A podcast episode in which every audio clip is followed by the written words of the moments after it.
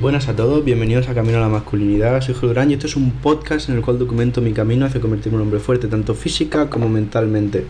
episodio de hoy, bueno, el otro día, hace unos días, no me acuerdo exactamente cuál, os comenté que una manera sencilla de encontrar un propósito era, bueno, eh, buscar un deporte o algo en lo que mejorar, ¿no? Algún, dije un deporte, ¿no? Un deporte de equipo, individual, y entonces centrarte en mejorar para ese deporte y es algo en lo que estoy totalmente de acuerdo y sigo pensando.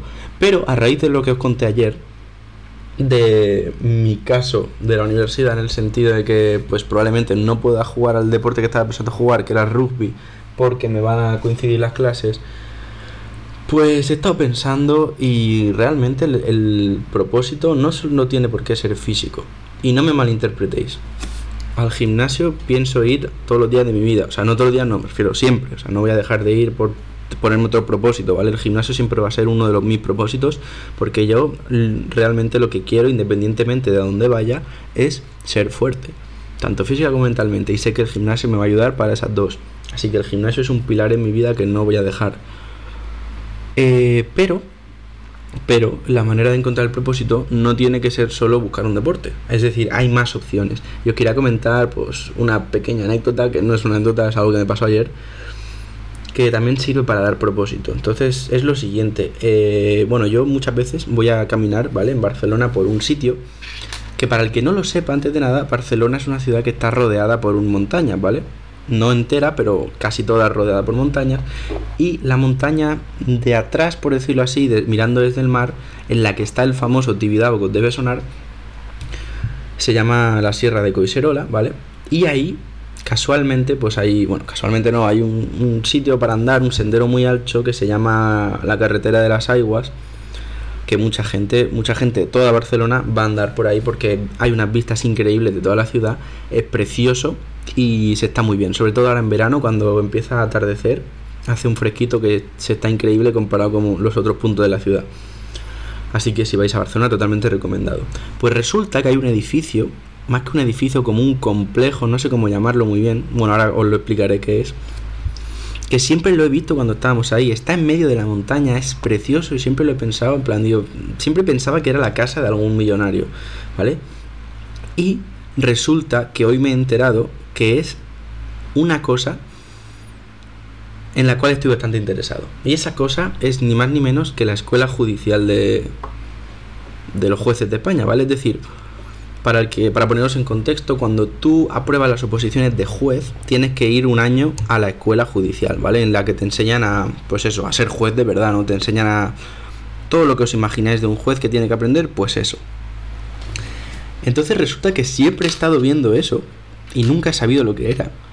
Y ahora, pues últimamente estoy bastante interesado en el tema de, de, estudiar para juez. No sé, yo la verdad que voy variando muchísimo y en este podcast he hablado muchas cosas y es un problema que tengo, yo creo como que no sé poner un enfoque en concreto. Hay muchas cosas que me gustan. Ahora mismo últimamente me tira mucho juez.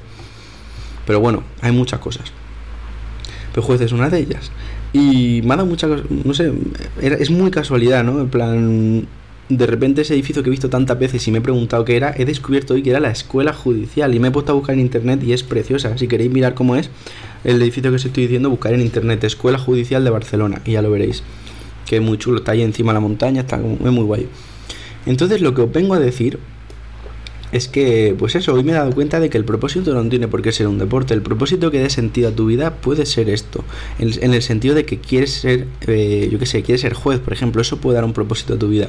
Quieres ser abogado, quieres ser médico, quieres ser lo que sea. Y un propósito que te puede dar sentido, ¿en qué sentido, vale?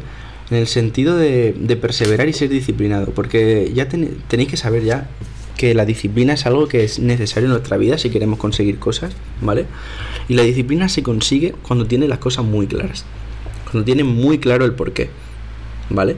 Entonces, si tú tienes claro el porqué en el sentido de que quiero ser médico, quiero ser juez, quiero ser lo que sea, quiero ser empresario, quiero ser ingeniero, lo que sea, si tienes muy claro eso, luego en el momento de tener que estudiar para ello, vas a tener un porqué.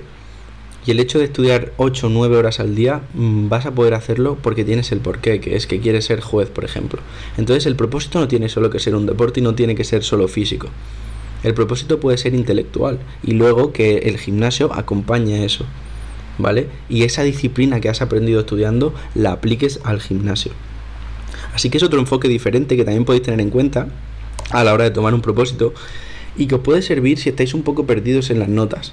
Es decir, hay muchas veces que estamos bien en el gimnasio, pero las notas las llevamos un poco flojitas, ¿no? Como que pasamos un poco de ello y nos olvidamos, pero realmente el gimnasio, por muy importante que sea, mm, estoy convencido de que para el 99% de nosotros no va a ser el futuro. Es decir, no nos va a dar de comer. Así que ten en cuenta eso, que el lado intelectual es muy importante y te puede ayudar también a tener un propósito y a convertirte en una persona totalmente disciplinada. Así que una vez dicho esto, espero que lo tengas en cuenta y que tengas un día de puta madre. Nos vemos. Hasta luego.